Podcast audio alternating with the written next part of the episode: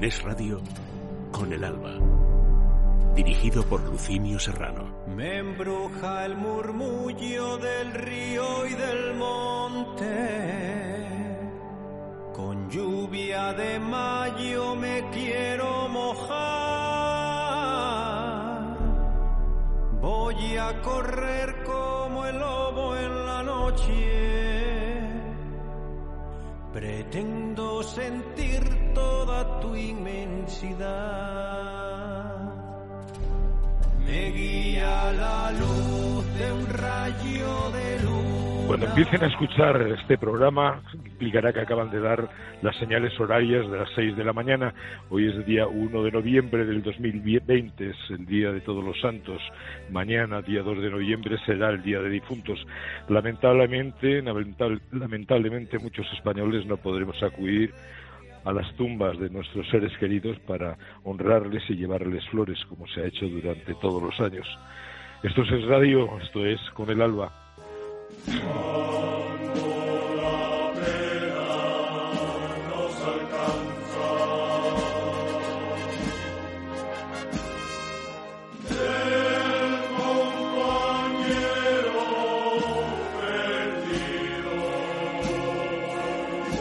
En el programa Con el Alba seguimos de luto y estaremos así hasta que este gobierno maldito nos dé las cifras reales de los muertos por el coronavirus. Ya se habla, según ciertos organismos, de que son cerca de 60.000. Que sirva este luto, que sirva este himno de la muerte no es el final como homenaje a todos ellos y como solidaridad con todas sus víctimas.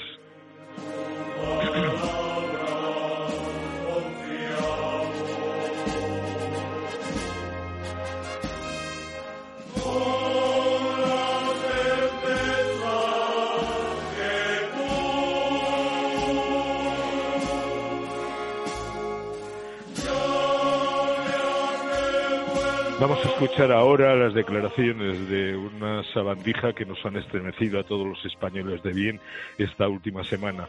Escuchamos esas salvajadas emitidas por este personaje, por este canalla, y luego les comento. Aquí hemos vivido situaciones en las que, si te pones en un bando, por llamarlo de alguna forma, ¿no? Merecido lo tenía, tenías que oír. Aunque al mismo tiempo se decía, pero nadie merece que una muerte así, que se le mate así.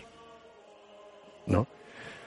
Entonces, no sabes a qué atenerte. Por una parte, te alegras de que, bueno, su merecido se lleva. Y por otra parte, estás diciendo que, pero no está bien. Esta maldita sabandija, este canalla y sus declaraciones que duran ocho minutos en el documental de Iñaki Arteta Bajo el Silencio, que les recomiendo a todos su, visionado, eh, se estrena la, próxima semana, ya se ha estrenado en el Seminci, están hechas por un personaje, por un canalla que es el cura de Letona, eh, cómplice de los asesinos de ETA y justificando en esas declaraciones los asesinatos de tantos españoles de bien. Eh, le maldigo desde esta emisora y desde el lugar sagrado, maldigo a este personaje. Si él todavía cree en algo de la religión que dice practicar, creerá que existe el infierno. Yo deseo que se pudra en el infierno una un personaje de estas características. Te maldigo, maldito cura.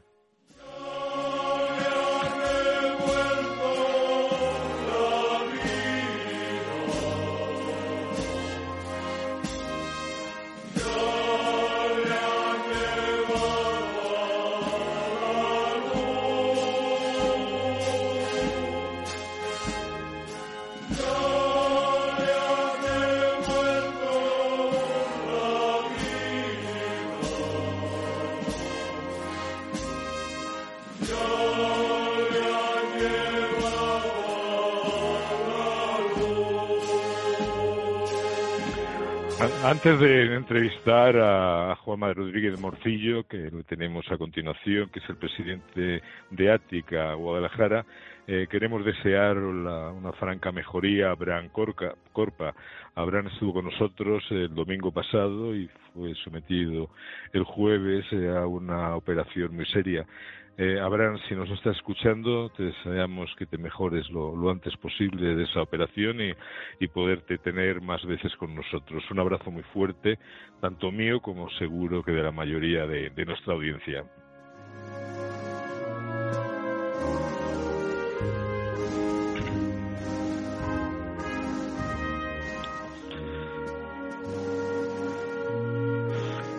Como ya he comentado, tenemos a Juanma de Rodríguez Morcillo, presidente de Ática Guadalajara. Eh, ¿Cómo estás, Juanma? ¿Qué tal ha ido la semana? Buenas. Bueno, pues, ¿qué te voy a decir? La semana ha sido rara, muy rara, ¿no? rara, ¿por qué? Explícanos un poco. Bueno, pues, eh, no sé, parece que esto es el cuento de la marmota, ¿no? No se va a acabar nunca eh, te levantas un día confinado, al día siguiente te levantas semilibre, al día siguiente te vuelven a medio confinar. Eh, no sé, esto es extremadamente raro, por lo menos, eh, llega, diga, suena así, ¿no? Te levantas por la mañana y dices otra vez lo mismo. No sé, es como, un, como esa película, ¿no? El Día de la Marmota. Sí, pues es una auténtica maldición la que estamos viviendo la mayoría de los españoles de bien, para ellos, para los que nos confinan, para los que se marcan estupendas vacaciones con el dinero de, de todos los españoles, para los que se suben el sueldo y para los que deciden en los nuevos presupuestos que hay que invertir no sé cuántos millones en comprar coches eléctricos, cuando es un absurdo comprarse ahora un coche eléctrico. Bueno, ellos no, porque como no, les, no les cuesta nada, nos cuesta a todos nosotros, pero al ciudadano de a pie y comprarse un coche eléctrico y no tener dónde recargarlo y tener que hacer tres paradas en un viaje de Madrid a Andalucía, pues la verdad es que es un auténtico disparate. Pero bueno, nos va a tener aguantar, nos vamos a tener que aguantar con, con esta gentuza durante un largo tiempo por lo que lo que me temo. Pero bueno, también me tenías que dar una, una buena noticia, ¿no? Habéis tenido una reunión con el consejero de, de Castilla-La Mancha de Medio Ambiente y con la Dirección General de Caza, ¿no es así? Efectivamente. Ayer tuvimos una reunión a las 10 de la mañana con, con el consejero, con el consejero de Desarrollo Sostenible, con, José Luis Escudero y con el director general de Medio Natural, que es eh, Félix Romero, eh, donde asistimos pues al sector de la caza representado por, por la Mesa por la Caza en Castilla-La Mancha. ¿no? Y bueno, pues eh, la verdad es que las sensaciones fueron muy buenas. Eh, están preocupados porque lógicamente a Castilla-La Mancha la caza le impacta de lleno. Eh, ya se han expresado varias veces que, la caza era importante para, para la Junta y, es importante para todos, ¿no? es importante para el medio natural. Y la verdad es que con todo lo que está pasando, pues eh, bueno, pues la verdad es que nos hace mucho que pensar, están suspendiendo muchas actividades y, y bueno, pues no deja de ser un problema. Pero uno, de los temas que trataste era la esencialidad de, de la caza. Qué, eh, qué, buenas palabras eh, que se puedan traducir en realidades a corto plazo recibisteis por parte del consejero y del director general. Pues mira, eh, están completamente alineados con todas las y cada una de las posturas que se, que se hablaron en la reunión. Es una reunión de dos horas y media. Te puedes imaginar que se hablaron de muchos puntos. Eh, el principal, que nos atañe, el más eh, urgente, lógicamente, es el, el tema de, de, la esencialidad de la caza. Y donde ellos comparten absolutamente que, que la caza es esencial eh, en Castilla-La Mancha y en el resto del territorio pero en lo que ellos atañe, que es Castilla-La Mancha, pues por lógicamente por la deriva de poblaciones eh, que puede acabar esto y por, bueno, pues todo aquello que ya estaba hecho, formado, acuérdate que Castilla-La Mancha sacó también un protocolo COVID que les ha tocado eh, remodelar o tienen que, modificarlo con, con, respecto a esta nueva norma y, y, bueno, pues la verdad es que, que bastante contento. Eh, eh, dieron su, su visión de, de, que hay cosas muy difíciles, bueno, hay modalidades que va a ser muy difícil eh, justificar a, para poder sacarla como, como caza, ¿no? Como caza de gestión. Como caza de gestión. La caza no se ha prohibido. ¿eh? La caza no está prohibida. ¿qué, qué, qué, modalidades de caza son las que ven pues mira, básicamente, dificultad? Básicamente el asunto es el siguiente. Eh, ellos prefieren y quieren, lógicamente, y compartimos esa idea, de que sea el gobierno de la nación el que eh, dicte que la caza es esencial, pero tiene que ser, tiene que ser de, de manera rápida, ¿no? Eso es por lo que van a trabajar. Eh, si esto no se, si esto no ocurre, eh, serán las, las propias comunidades las que, las que bueno, declaren la caza como esencial. Y ya hay un par de comunidades que lo han hecho, ¿no? Aragón y, y Galicia, eh, perdona, y Asturias. Y, y, bueno, en esa línea es por, por lo que ellos querían también declarar la caza como, como actividad esencial en caso de que el ministerio pues no, no responda ¿no? a esta idea. Eh, piensa que la gente mm, confinada, en Madrid somos cinco, son 5 millones de personas, eh, muchos cazadores que, bueno, y titulares de cotos que están ahí, los que tienen que desplazarse a provincia para hacer toda la gestión de cacerías y demás. ¿no? Entonces, un, uno de los puntos eh, por lo que sí se puede digamos, de alguna manera autorizar la caza y que es completamente comprensible es que eh, la caza tiene un fin de gestión, un fin de, eh, bueno, pues de, de, minorar las poblaciones de, de caza, ¿no? De, de todas formas, ¿no? De todas formas, Juanma, como buen político, mm, no me ha respondido la pregunta, sino que te has ido por los cerros de duda, que es muy interesante lo que nos estabas contando, pero no me has dicho qué modalidades son las que no pueden el ampararse de, de una forma rápida. Quería explicarte un poco esto para que entendieras ahora lo otro. Ah, bueno, pensaba que es que me, me, estabas dando una larga cambiada, como luego vamos a hablar de, del mundo del, del toro y de los daños que están percibiendo, digo, a lo mejor se ha adelantado Juanma no, no, y, y, me está haciendo no, todo quería, el salón. Quería que entendieras primero que, que, el tema de la esencialidad pasa lógicamente por justificar la caza como una actividad esencial que impacta en el medio y que es necesaria porque es necesaria. Ya hemos visto lo que pasa con las poblaciones de, de, de jabalíes si no se si no se controlan o de cérvidas verdad que se meten en los pueblos que generan problemas de seguridad ciudadana. Y es en base a eso a lo que a lo que se quiere justificar la caza como actividad esencial porque realmente lo es ¿eh?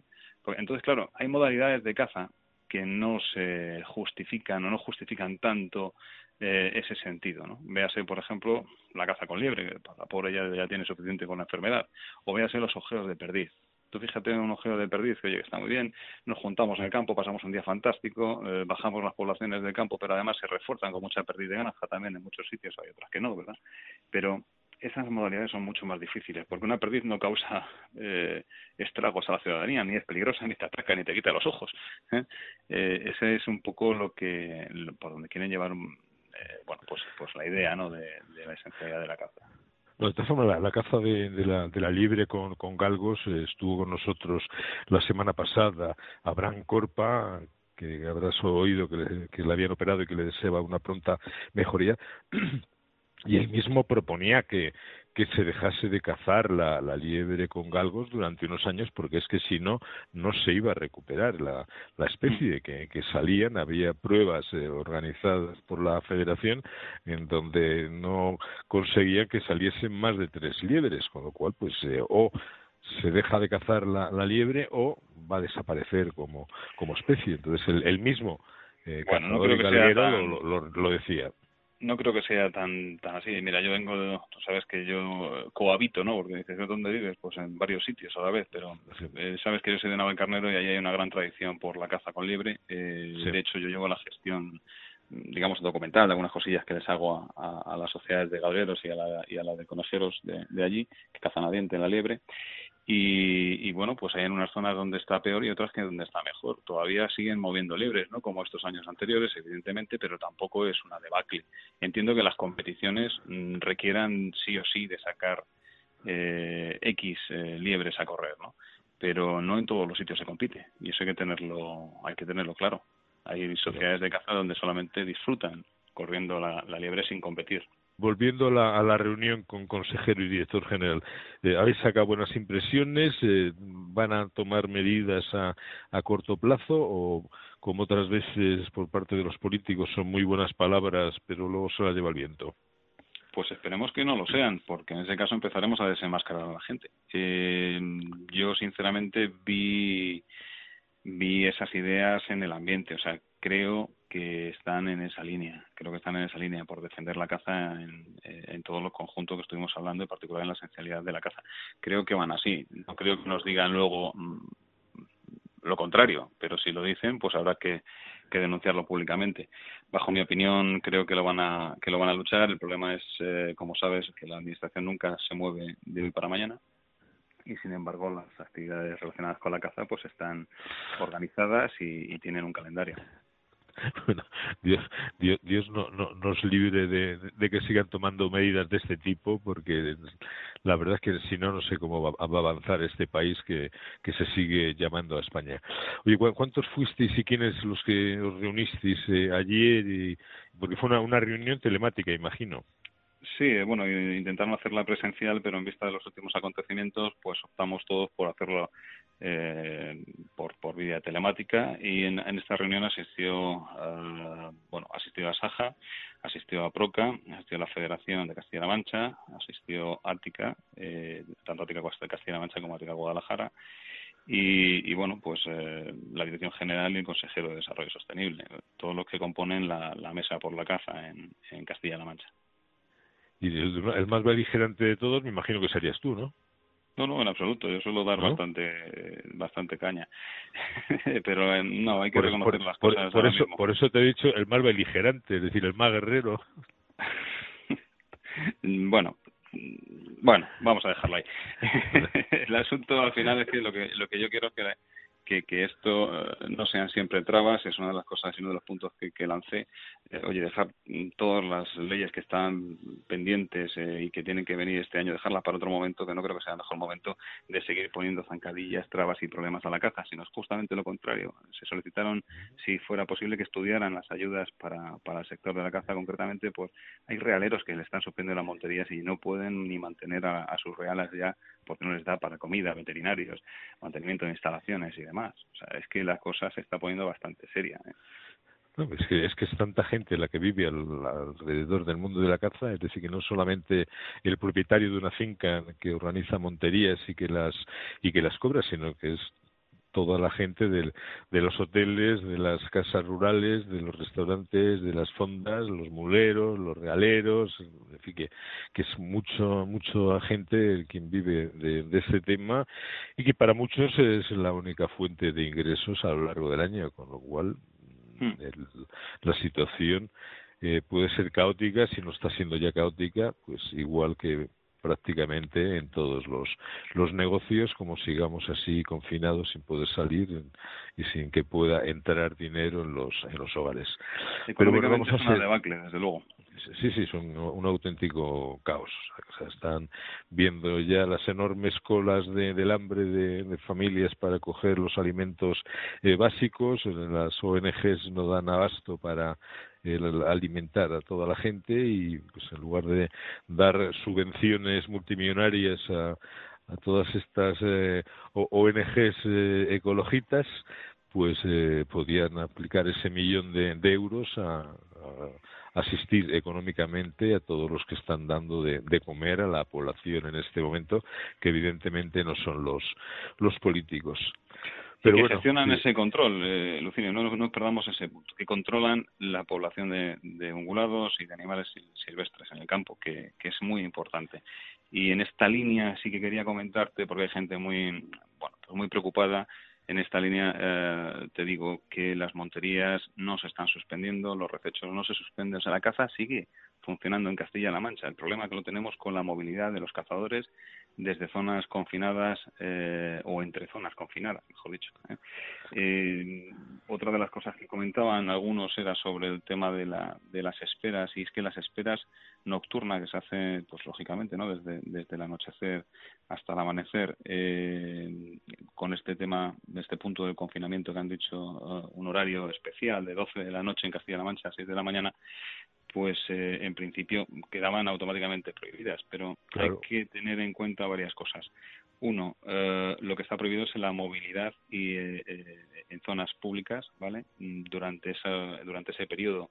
Por lo tanto, si vamos a hacer una espera en una finca privada o un rececho, no vamos a tener ningún problema. ¿eh? Eh, las esperas en, en, finca privada, desde las 12 hasta las 6 de la mañana, están permitidas. Eso sí, no muevas por un camino, no entres a la finca por un camino público porque te pueden te pueden generar un problema. Sí, pero dentro, dentro de tu finca, dentro de tu coto, te puedes mover sin ningún tipo de, de problema. Eso es, y dentro de tu comunidad autónoma. El problema es este. ¿eh? Eh, no podrá ir nadie de Madrid a, a Castilla-La Mancha a cazar, porque no le van a dejar ni salir ni entrar, al menos de momento, hasta que no generen esta parte de especialidad. Pero Juanma ni a Castilla-La Mancha, ni a Castilla-León, ni a Extremadura, porque lógicamente, salvo que vayas de Andalucía, que también está confinada, si quieres ir desde Madrid, a, Extremadura, pues no puedes ir porque tienes que pasar por, por Castilla-La Mancha. No, la verdad es que es todo un auténtico disparate y lo único que, que espero que la reunión esta que me has comentado con el consejero el director general surta efecto y, y sean los más rápidos posibles a la hora de, de tomar decisiones. Ahí es donde está el punto, en, la rapidez en la que se toman las decisiones el kit de la cuestión. Bueno, ¿tenéis grabada la, la, reunión o no la grabasteis? No, no, no, no, la tengo grabada, pero bueno, tengo todos los puntos eh, que se estuvieron hablando, escrito en un documento que, que, estuve escribiendo mientras mientras estábamos en reunión. No, no se grabó. No sé si te refieres a, a por todo el, contenido o, por las declaraciones para que luego no se repita. No, por, por las declaraciones para en, en, un momento dado, si vemos que dentro de seis meses no han movido ficha, pues el, el recordárselo en, en nuestro programa. Me han pasado seis pues meses. Allí había suficiente gente como para decir, ¿eh? allí había suficiente como para decir que, oye, usted dijo esto y ahora no, no lo ha dicho. Pues nada, Juanma, la próxima vez grabala, no se te olvide. Que tampoco debe ser tan complicado. Bueno, con el tema de protección de datos ya había que empezar a pedir permisos. Bueno, pues habrá que empezar a estudiarlo. Eh, Juanma, que tengas un, un, buen fin de semana, que nuestros oyentes ya saben que últimamente estamos grabando el programa los viernes para que se emita en su horario habitual hasta que todo esto se, se arregle, que no sabemos qué año será y podamos volver a hacerlo desde, el estudio. Que tengas un buen fin de semana, que te puedas mover con tranquilidad y nos vemos y hablamos la próxima semana. Un, un abrazo muy fuerte, Juanma. Un abrazo, hasta luego.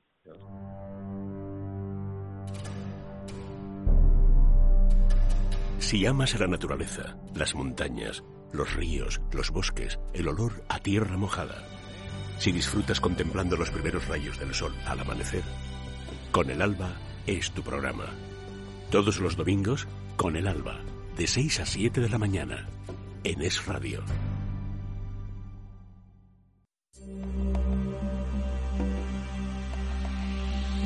En Es Radio con el Alba, dirigido por Lucinio Serrano. Seguimos en Es Radio, seguimos en el programa con el Alba y vamos a hablar ahora con Lucía Martín. Lucía es la responsable de comunicación de la Unión de Criadores de Toros de Lidia. Muy buenas, Lucía, ¿cómo estás? Pues muy buenas a todos. Pues estamos, que no es poco, estamos mm, sanos, que en estas circunstancias es lo más importante, pero muy preocupados, claro. No, no, no, no, me extraña. De todas formas, la vez anterior eh, te entrevistamos en vivo y en directo en el estudio, ahora estamos haciendo el programa por, por teléfono, por las por los problemas de confinamientos y demás, pero sigue siendo un placer el, por lo menos eh, escucharte. ¿Cómo, ¿Cómo están los, los criadores del toro de Lidia, aparte de muy preocupados? Bueno, los criadores del toro de Lidia tienen un, un drama económico, bueno, además de ya de, la tristeza, ¿no? Tener que estar constantemente mandando los toros al matadero, porque esta temporada con, con la situación, eh, con la crisis sanitaria, bueno, pues no ha habido prácticamente temporadas. Casi podemos decir que ni se han llegado a lidiar ni un 1% de, de la producción destinada este año para, para la temporada 2020. Entonces, bueno, pues mm, hay un drama económico que puede alcanzar o supera los 110 millones de pérdidas, de euros en pérdidas. Y mm, sí, eso pensando en lo económico, ¿no? Pero pensando también en, en el medio ambiente, eh, bueno, pues esta situación puede suponer un, un gran perjuicio para, para la situación, pues para la cabaña brava y porque puede conllevar también la desaparición ¿no? de muchas ganaderías, con el desastre también genético y la pérdida de patrimonio genético que eso conlleva. Entonces, bueno, pues yo creo que ahora mismo o sea, tenemos que las administraciones deben arbitrar mecanismos que puedan paliar esta situación a las ganaderías de Bravo, porque es que es insostenible. ¿eh? Porque hay muchos ganaderos, me imagino, que se estarán planteando el no volver a criar, por lo menos para la siguiente temporada. Claro, o sea, el problema es que a esto se une porque, bueno, una temporada en esta situación que, que no se había visto, pues, desde la guerra, ¿no? Que está desde la guerra civil española. que, ni, en la guerra estaba fue la situación tan caótica como, ahora. Pues el, el problema actual es la incertidumbre, ¿no? Porque no sabemos cómo va a venir la temporada 2021 ni las venideras. Estoy convencida de que la temporada 2021 no va a ser ni parecida a, o sea, no vamos a volver a restablecer los niveles del 19 y, y bueno, pues no sé lo que va a venir después. Pero el tema está en que ahora o se regula mucho la producción y se pueden equilibrar un poco oferta y, demanda, que es ahora mismo es un sueño o, o no sé, o sea, la situación del Bravo es muy, muy, muy delicada porque hay que sumar también que otras líneas económicas o otros que pueden tener las ganaderías, como puede ser la carne, bueno, pues la carne está en precios eh, históricos también bajos, ¿no? Eh, por, precisamente por el stock que hay ahora mismo también en los mataderos y porque otra de las, eh, las oportunidades de negocio que había surgido pues en los últimos seis, siete años era el tema del turismo que también eh, pues con toda la primavera de pandemia pues se ha visto interrumpido no entonces eh, las ganaderías están pasando una situación económica muy complicada y además es que los toros comen todos los días. Claro o sea, los gastos son continuados. Ah. que, que, es algo parecido a lo que ocurrió en la anterior eh, crisis eh, con ganaderías de, de caballos eh, súper prestigiosas que tenían que mandar ejemplares de, de, concurso y que podían tener todo tipo de premios y los tenían que matar eh, y llevar al, al matadero.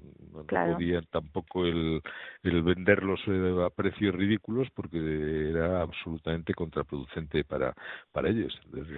Claro, en este caso... un amigo un amigo que se fue a comprar un caballo en una ganadería y le, le dijo, bueno, ¿y por qué no ajustamos un poco el precio? Y le, le dijo el, el ganadero, hombre, lo vamos a ajustar estupendamente, te llevas ese caballo y te regalo otro, porque para ellos era quitarse una una boca de la de, la ganadería. Entonces claro. pues, el tema es muy muy muy preocupante. Es muy preocupante y además en el caso del toro es que bueno la edad o sea tiene una caducidad. O sea no los toros ya con con seis años no valen, no valen para las calles, con a partir de los cinco ya se pueden lidiar en plaza, pero hasta ahí, ¿no? Entonces, claro, Toño de cuatro o cinco años es su, su bueno, su, su, edad máxima para, para ir a, la, a una plaza de toros, con lo cual también es que tenemos que tener en cuenta que, claro, nos movemos en márgenes de temporalidad muy estrechos. No, y, y luego el, el, el tema también, se, se está enfadando el perro. Sí, sí, no es que estoy aquí con mi sobrina y ah. justo me he salido fuera y, ella que está hacía mucho tiempo que no me veía, pues está ahí con, conmigo eh, encaprichada y me he salido para, para poder hablar tranquila con vosotros. Pues, pues no, no, no, te vamos a quitar mucho más tiempo. No, lo que te decía que aparte del tema económico, la, la tristeza que tiene que suponer a un ganadero que lo que quiere es el, ver cómo sus toros actúan en una plaza delante de un, de un torero, el que esos eh, toros eh, se suban a, camiones y que terminen en un, en un matadero y que terminen hechos canal y, vendiéndolo por filetes. Tiene que ser, eh, vamos, yo me pongo en, el caso de ellos y tiene que ser súper triste y, y depresivo el, el ver cómo terminan esos toros que están criados para un de, determinado evento y para un determinado arte. Mm, la verdad que hay una tristeza generalizada en el sector como nunca antes la había visto. La crisis de, de, de 2008-2009 fue muy fuerte, pero y se vivieron situaciones también pues muy preocupantes, pero nada comparado con esta temporada, nada, nada, nada. Y luego además nos encontramos con, con una administración que bueno, pues pues pues es que ha ayudado muy poquito, ¿no? Entonces yo somos somos conocedores que estamos perjudicados, al igual que, que muchos otros sectores, pero es que, bueno, el campo le debe, deben de, de ayudarlo y hay que mimarlo, porque si se va la gente de, del campo, si se van los hombres, las mujeres, los ganaderos, los agricultores, si se van de nuestros campos, es que nos quedamos nos quedamos sin sin pulmón nos quedamos es un atentado ecológico les, les, da lo mismo su único intento y por eso es por lo que están trabajando es por arruinar el país por crear cuanto más caos eh, más y, más más y mejor y por empezar con las expropiaciones eh, ya que son primos hermanos de los venezolanos. Eh, Lucía eh, mi solidaridad y mi afecto con todos los criadores de, de tu asociación seguiremos hablando de, del tema y bueno, pues eh, tenemos pendiente una comida en esta comunidad en la que estamos los dos ahora, en Castilla y León. En Castilla y León, claro que, sí. Muchas gracias. Que, lo sepas que, aquí se come muy bien en cualquier sitio. Totalmente. yo soy muy castellana y a mí todo lo que está aquí me encanta. Así que pues, nada, eso pues está hecho. No, no, no, no, que no se nos olvide a ninguno de los dos. Eso, eso. Y nada, muchas gracias. Encantada de poder estar con vosotros. Lucía, que disfrutes de, la familia. Un abrazo muy fuerte. Igualmente. Un abrazo. Otro, otro. En esta crisis, los únicos medios de comunicación libres e independientes que van a sobrevivir son los medios que decidan sus lectores o sus oyentes. Ahora es cuando viene la batalla de verdad. Así que seguiremos necesitando su apoyo. Porque eso nos ayuda a seguir informando, a seguir estando ajenos a las presiones del gobierno. Cualquier ayuda, por pequeña que sea, es para nosotros vital. Tenéis un enlace en la cabecera de Libertad Digital. Donde podrán encontrar una pestaña específica donde se explica cómo colaborar con nosotros, bien mediante alguna donación, bien haciéndose socios del Club de Libertad Digital. Ya ha habido mucha gente que ha colaborado de esa manera. Entra en Libertad Digital, busca el enlace con la palabra colabora y apóyanos. O llama al 91 409 4002. Colabora. Colabora. Colabora. 91 409 4002. Nosotros, como siempre, lo vamos a dar todo. Colabora.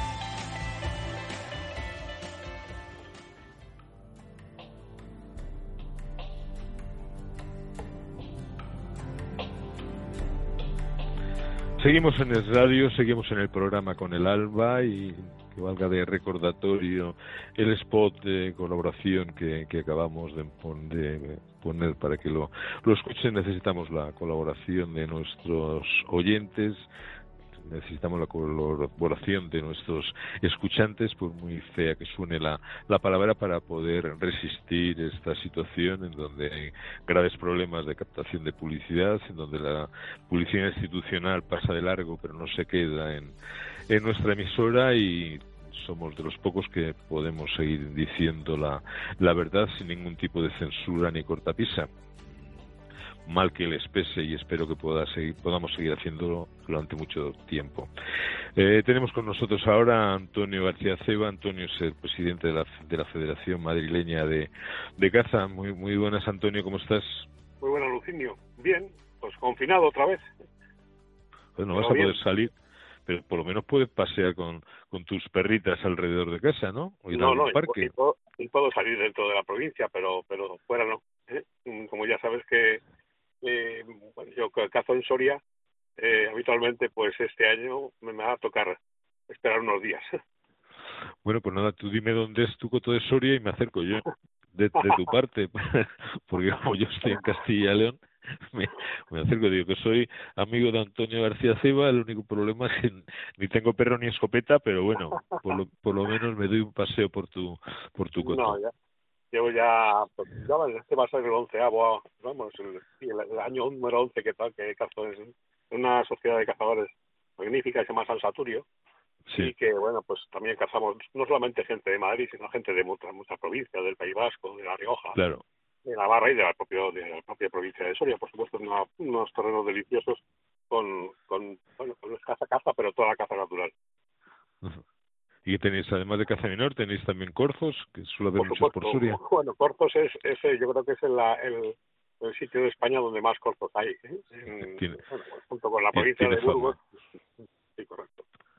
Pero vamos a hablar que, que hay, hay alguna decisión política o por parte de las federaciones para tomar medidas eh, con el tema de, la gran invasión de los jabalíes por todas partes, por toda España, que ya al final vas a ir a, comprar pan y en la cola del pan te vas a encontrar allí a un jabalí con sus jabatos, porque es impresionante la cantidad de ellos que hay y, que, no se toman medidas y que son francamente un, peligro para, para los viandantes y para la gente que va en coche, en moto por las carreteras.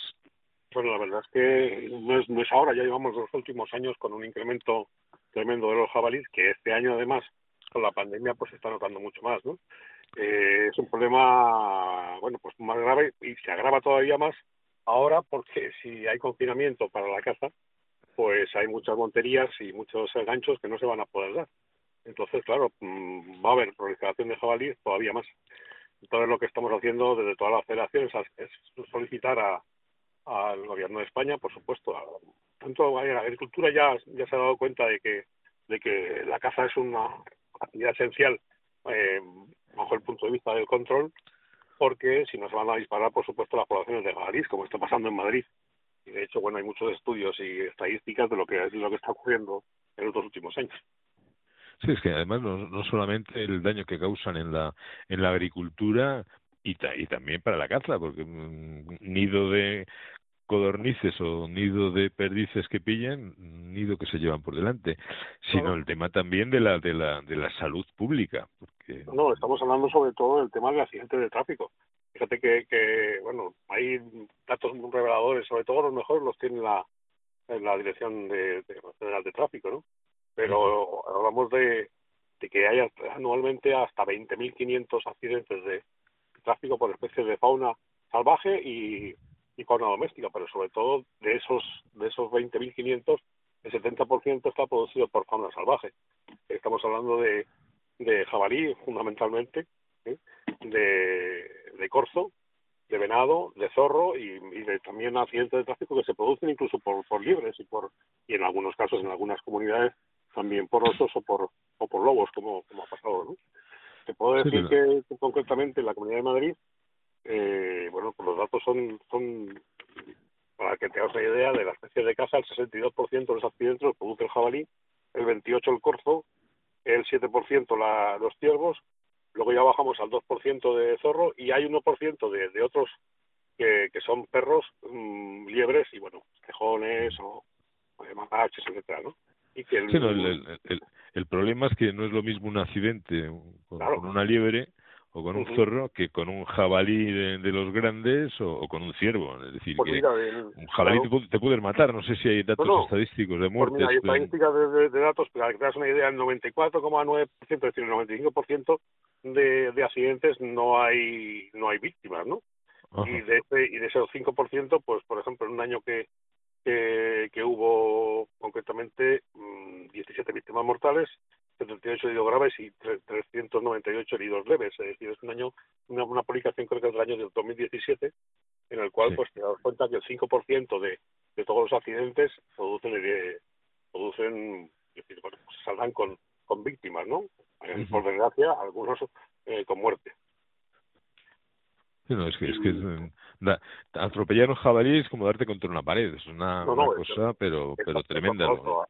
No, no, yo he visto verdaderos, he visto coches de, vamos, vehículos todo terreno directamente, bueno, chatarra, ¿eh? por un jabalí, que es un animal, aparte de un súper denso, súper pesado, que pueden llegar a por encima de los 100 kilos, y se asemeja mucho a, las, a los accidentes que hay con grandes bóvidos, ¿no? Que todos los accidentes que hay en España de caballos, vacas, etcétera, pues eh, son mortales básicamente, ¿no? Y con un sí, por igual manera el problema de atropellar una vaca, un caballo, un, un burro es, que te lo metes dentro del habitáculo a través del parabrisas, le, golpeas en las patas y lo, echas encima del capó, encima del, del parabrisas, con lo cual pues eh, puede ser más, mortal. Ha habido hasta gente decapitada con el accidente de un ciervo, ¿eh? pero más de una ocasión. Sí, sí, sí. ya digo, sobre todo además que de esos accidentes el 91% son con turismos, ¿no? con lo cual, pues aparte que se ha incrementado mucho este año también el, el, aumento de accidentes en motos. Claro, eso todavía es peor, porque con una moto Ah, sí, Eh, no, hasta un, un accidente con una liebre, con un zorro, también puede ser mortal. ¿no? Sí, sí, sí, sí, sin ninguna duda. Oye, sa- ¿sabes tú? Porque es una duda que, que, que se me suscita. Eh, ¿Los seguros te cubren los daños causados por un accidente contra un jabalí, un ciervo o un, o un venado? Bueno, vamos a ver, los- el seguro de, de- de daños propios eh, cubre los daños propios tuyos. El seguro, el seguro de responsabilidad civil, evidentemente, tiene que ser el seguro del, del automóvil. ¿eh? La Sí. ley cambió, antes se re- recaía la, la digamos, el- la carga sobre, sobre el, el coto ¿eh? o sobre Sí. el, el terreno donde, donde se estaba haciendo la Donde se haya producido el accidente. En la- sí, donde se, vamos, en la delimitación de carretera donde esté, donde esté el, el acotado más próximo, pero la ley viaria cambió, entonces ahora va simplemente es el conductor el que tiene, el que tiene la culpa, ¿no? Es decir, bueno, mm, así de claro, lo que pasa es que, bueno, por la propia compañía de seguro, pues luego, pues ah, van contra, contra la, pues, en algunos casos contra la administración, en los cotos eh, que son, terrenos que son libres, pero sí que efectivamente está cubierta la, el, el seguro de, de- propio del La responsabilidad. Pero el, el- el arre- el arreglo de los daños del, del coche, si lo tienes a todo riesgo, si te lo cubre o, o Claro, necesitas sí, sí. un, un, un añadido a la, a la póliza normal del coche. Pues la verdad, eh, ya me, ya me pilla, no soy experto de, de póliza de automóviles, pero sí que creo que, que lo puede cubrir y en todo caso, pues eh, vamos, siempre que tenemos que, que sea de a todo riesgo, entiendo que lo cubrirá. Pues nada, eh, lo investigaremos porque creo que es un Vamos tema sí. importante, sobre todo porque cada vez hay más accidentes, porque hay cada vez más animales de este tipo sueltos. Claro, no, Eh, a nosotros Anto- lo que nos preocupa mucho, digo, el, el tema de que la propia administración vea, vea que el control de animales es eh, una actividad esencial. Digo, yo el Ministerio de Agricultura lo ha visto y lo vio en, la, en el primer confinamiento, porque no, bueno, en- concretamente en Madrid pudimos eh, controlar los daños de conejo y de, y de jabalí en esperas, y ahora ves el MITECO ¿eh? y el Minis- Ministerio de Sanidad, pues se dan cuenta que mm, es una actividad esencial, se practica al aire libre y no va a haber ningún problema porque porque si nos controlamos la movilidad correctamente, pues se puede practicar. Bueno, te confías mucho en la administración, yo confío mucho en ti y en tus palabras, en la administración más bien tirando a cero y que de- deseo que, que te hagan caso, que nos hagan caso a todos los que de una manera o de otra estamos relacionados con el mundo de, de la caza y sobre todo para proteger al, al ciudadano que se desplaza en su coche, en su moto, en bicicleta y de repente se encuentra con una manada de jabalíes cruzando alegremente por mitad de una carretera o por mitad de una calle, porque vamos, ahora en la zona norte de, de- de Madrid pues es bastante fácil encontrártelos en las rotondas. En la zona de Torrelodones tres cuartos de lo mismo, pasean por las urbanizaciones alegremente y ya hemos hablado de, del tema. Que todas las gestiones salgan bien, que la ministra de, de la cosa esa de la transición ecológica, la que no quiere el gasoil, eh, os haga caso y que se tomen medidas para el controlar esa plaga que, que tenemos de jabalíes. Eh, Antonio, que me ha encantado tenerte una vez más contigo, que se debe bien el confinamiento, que puedas pasear a tus perras debidamente y ha- hablamos la, la próxima semana. Cuando quiera, Lucía, muchas gracias. Un abrazo fuerte, cuídate Otro mucho. para- igualmente, mucha salud.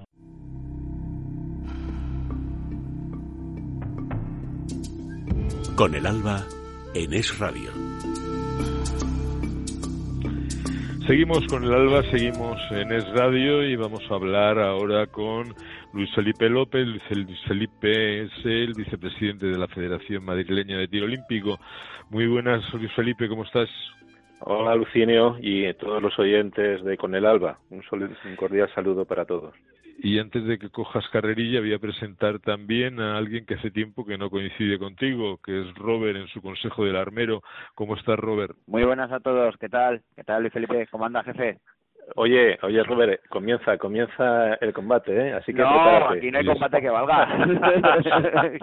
Dijéramos, sois- dijéramos que a ti se te da tan bien la parte legal como a mí la parte mecánica.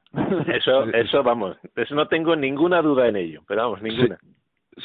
¿Sois capaces de compartir el tiempo que nos queda? Sí, yo creo que sí. A ver, Robert, Robert ¿de qué quieres hablar? Yo, me da igual. Ahora mismo, mira, además una cosa que te, que te atañe a ti directamente como jurista que eres. ¿Qué vamos a hacer? ¿Se caza? ¿No se ah, caza?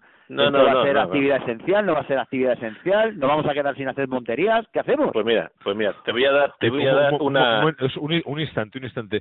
Os dejo a los dos antes de que haya que cortar, que será como dentro de 13, 14 minutos.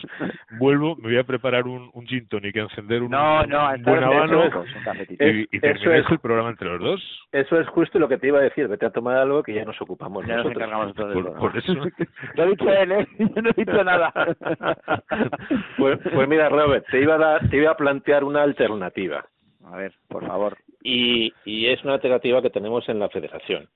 Bueno, lo primero, lo primero que quiero decir con esto del coronavirus y toda la historia es para que la gente sepa, sobre todo nuestros federados, que el día 7 de noviembre en Canto Blanco, aparte de ir a pegar unos tiros, también uno se puede hacer la prueba del coronavirus. Fantástico. Hay dos tipos de pruebas. Él, vamos, ellos y, y toda la familia. O sea, que eso está abierto a todas las familias de los federados. ¿eh? Pero en Canto Blanco, ya saben, somos muy familiares. Entonces, te hacen la prueba del, del bicho este, un antígeno rápido, un anticuerpo rápido, todo muy rápido, como las fases de tiro rápido. Eh, el precio son de 45 euros cada prueba, con una pequeña rebaja si te hacen las dos. Y en fin, eso por un lado. Pero la, la, la oferta yo te estaba haciendo, eh, además, era qué mejor, ya que estamos confinados en Madrid, pero en la comunidad de Madrid, qué mejor que darse un paseo al lado de las instalaciones de Canto Blanco por el monte de Valdelatas, en donde uno puede estar disfrutando del medio ambiente y puede además disfrutar de las instalaciones de Canto Blanco. En este sentido, la, la, tenemos una oferta que además es hasta que se cubra. ¿eh? A empezar el próximo día 21 de noviembre un curso de nuevos federados ese curso está limitado a 20 plazas, ahora mismo pues llegamos ya casi ocupadas la mitad de las plazas y entonces la oferta es que lo que la, la, la, la, cuota de la federación de, de este año te sale gratis. Voy a explicar en medio minuto para que Robert no se enfade ni Luz. Bueno, Lucinio no está. En medio minuto, en medio minuto voy a explicar cómo o, la, o la cuota. Mucha gente nos dice que en la federación tenemos una cuota muy grande, muy alta, y es verdad. Pero es que la federación es un club. Entonces, y tiene unas instalaciones, porque si no tenemos esas instalaciones, pues uno no puede pegar tiros y la Guardia Civil no nos renueva la licencia. Entonces, la cuota de entrada son 300 euros. La persona que se quiera federar de aquí hasta que se termine esta oferta, pues paga 300 euros y no paga nada más se le da el curso gratuito, el curso empieza el 21 de noviembre y el 19 de diciembre se está examinando para la obtención de su licencia. Y luego, la, esa es una cuota de entrada que tiene que pagar todo el mundo. Y luego existe una cuota anual de 295 euros por el uso del campo de tiro durante todo el año. Y ahí va metido también la licencia federativa. ¿Qué supone la cuota de 295 euros a lo largo del año?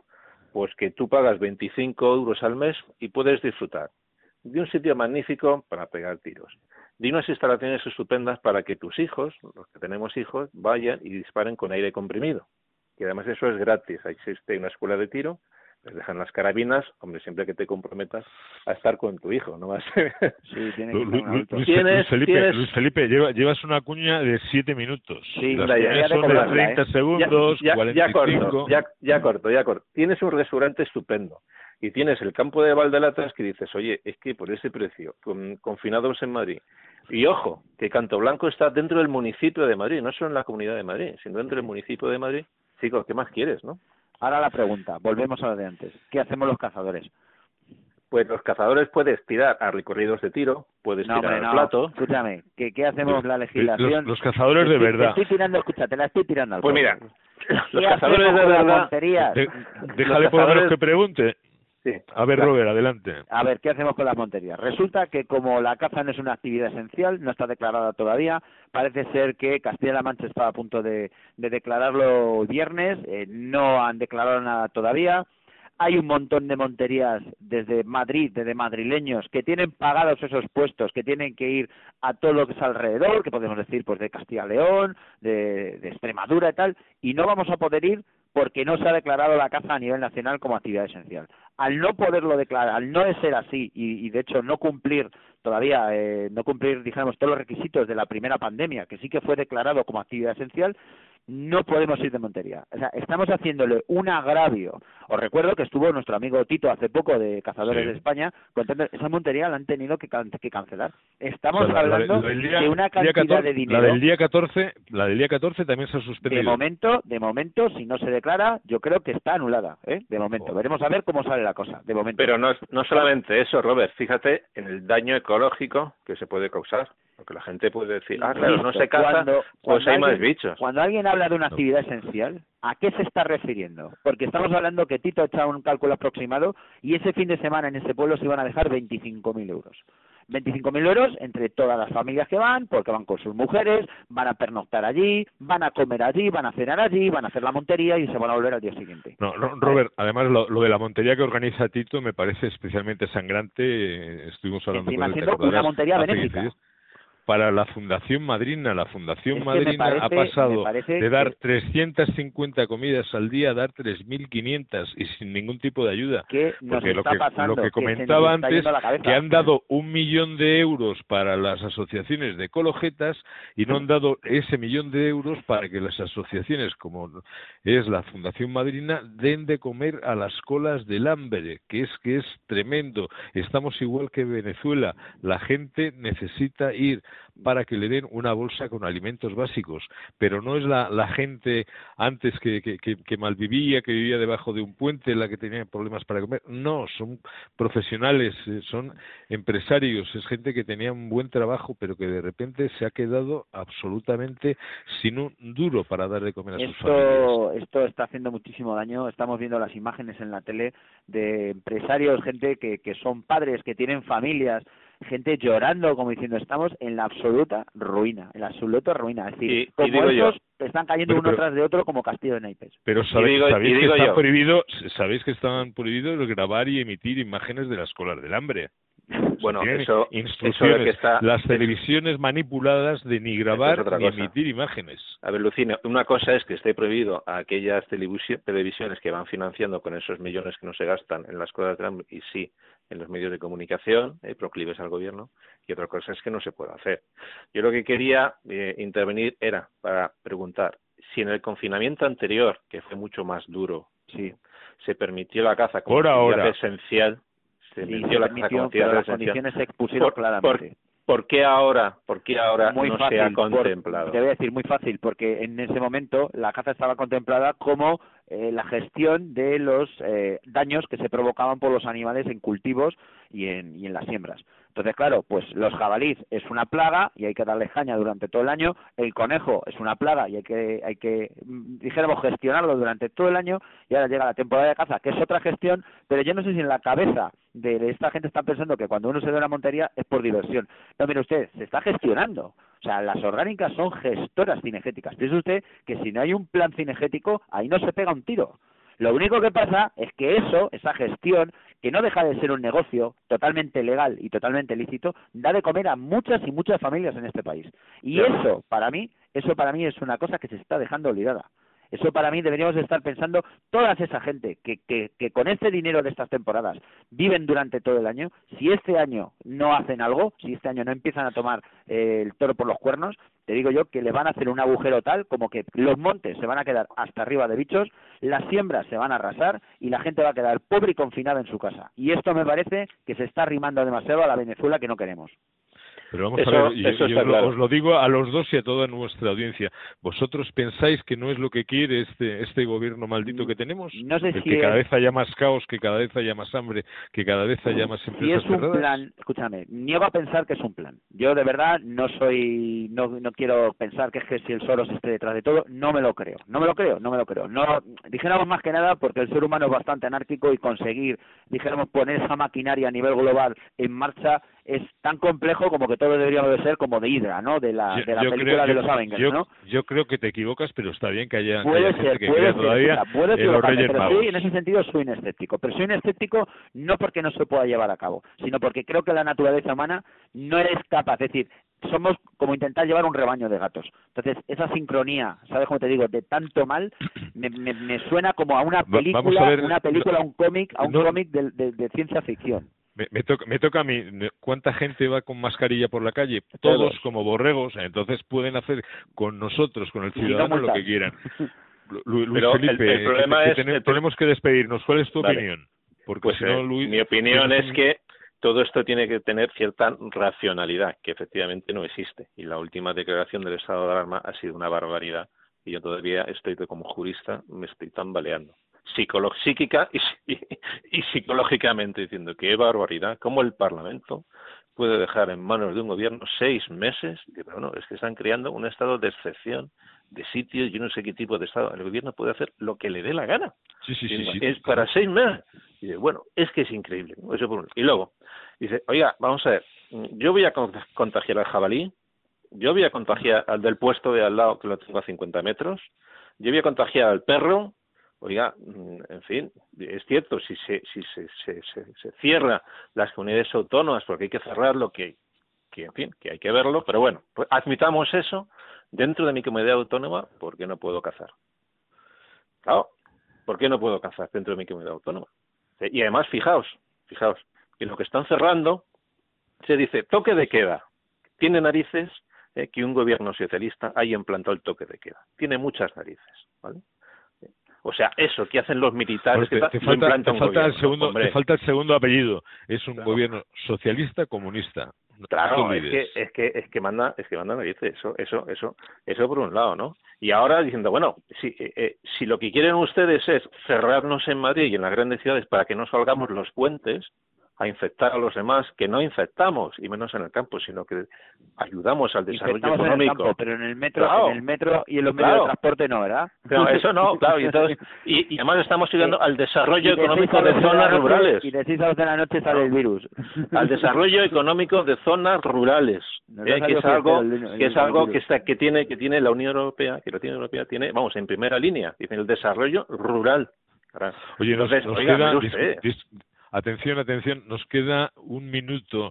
Eh, ¿Sois capaces eh, los dos de en Yo voy 30 a segundos decir algo muy positivo? Sencilla, muy sencilla, muy además muy corta. El día 28 estoy en el campo de tiro allí, que tenemos una tirada de IPSC, ¿vale? Ahí te veré. Y Felipe, si puedo te invito a comer o te invito a un café, ¿vale? Hay una tirada, ¿La tirada de, de IPSC el día 28 dónde? de noviembre, ¿no? ¿No tenéis ahí una tirada? Pues seguramente. El día 29 estoy viendo Es que tengo aquí que hacer tiradas. Recorridos de tiro Me toca este corta. año, digo, pues hago esa misma. Vale, vale, vale. Los recorridos de tiro. Bueno, pues Sí. ahí quedamos. Ahí, Ahí quedamos. veremos, ¿sabes? Y otra Ahí cosa que... Me apunto yo también a hacer recorrido. Ahí está, venga, a ver si es verdad. Y otra cosa que hay que contar, que no hemos contado solamente de la gente que, que organiza las monterías, las armerías, al estar confinadas, tú imagínate todas las armerías de tu pueblo, entonces los cazadores pueden venir a la armería, pero no pueden salir a cazar fuera. Por lo tanto, te voy a decir que desde que empezamos con el confinamiento este, las armerías ahora mismo, mm, no es mi caso, no es mi caso, yo tengo trabajo porque tengo mucho trabajo de taller, pero las armerías ahora no están vendiendo un clavo, porque como no pueden ni entrar ni salir, ¿sabes? Claro. De hecho, sigo con, yo sigo con la que- recogida. Es que se está desincentivando el consumo, porque tienen, quieren subir el IVA. Y fíjate, lo de las mascarillas es tremendo. Y además es que hay que guardar, porque la que se nos viene encima. Disfrutemos no, lo votado. No os imagináis la que se nos viene encima. Joder, macho, Bueno, me ya- voy- ya me voy ya- más tranquilo a la cama. Ya, ya, ya me contará No, no, no. Luis Felipe fuera de micrófono la que se nos viene encima. Porque Pues la que se nos viene encima son más colas de hambre, más gente sin dinero, más una bancarrota estatal brutal, pero brutal. Y aquí sálvese quien pueda. Sálvese quien pueda. Entonces, yo recomiendo decir, mire usted, y aunque sea tirar piedras contra mi propio tejado, eh, y que Canto Blanco está muy bien, y que es muy poco dinero para lo que se recibe y todo lo que queráis, pero ojo, sean ustedes prudentes, ahorren, que la que se nos viene encima va a ser de campeonato. Sí, pero ahorren, pero no lo dejen en el banco. No, no. Eh, en la medida de lo posible, no, porque yo ya, vamos, en fin, lo de los corralitos y tal, Pero es que que empezar a comprar colchones con huecos. O con Claro. bolsillos, ¿no? colchones con bolsillos. nos, nos hemos nos hemos olvidado de corralitos y tal, parece Sí. que no sé qué, y ojo, que cuando menos te lo esperas, pumba, vendrá el bofetón. Bueno, Bueno, es un, consejo de despedida de, dos mentes muy cualificadas, como son las de Luis Felipe López y las de Robert Espósito en su sección El Consejo del Armero, que en lugar de hablar de armas, habla de colchones con bolsillos. Eh, los que tengáis la suerte de tener algo que guardar, ya sabéis, colchones con bolsillos. Que muchas gracias a los dos, que ha sido un placer eh, poder escucharos, porque he podido participar poco, como siempre que, estáis los dos juntos en el programa. Y, encima se queja, encima que le quitamos trabajo, va y se queja. y encima se queja, que le gran el sofá, dice el tío. Desde luego. bueno, chicos, sabéis que es un placer teneros en, el, en el programa, los dos. Os deseo un buen eh, puente del Día de Todos los Santos y el Día de, Difuntos. Eh, ya he dicho al principio del programa que es una lástima que muchos no van a poder acudir a honrar a sus difuntos y llevarles flores como era práctica habitual entre muchos de, de los españoles y que espero que en el 2021 el tema esté ya resuelto. Ojalá. Igualmente, feliz puente y feliz domingo a todos. Un abrazo a todos. Me gustaría inventar un país contigo para que las palabras como patria por venir, bandera, nación, frontera, raza o destino, tienen algún sentido para mí. Me gustaría inventar un país contigo para que las palabras como patria o porvenir, bandera, nación, frontera, raza o destino tuvieran algún sentido para mí. Geografía, la oreja de Bangkok. Ha terminado el programa de hoy. Les esperamos dentro de una semana. Sean felices, no dejen de serlo.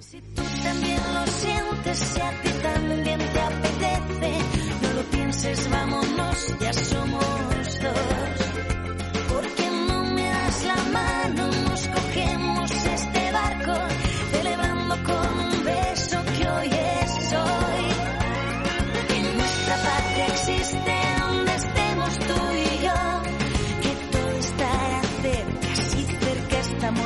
todos. En nuestra patria existe donde estemos tú y yo, que todo estará cerca, vámonos. Me encantaría que nuestro país tuviera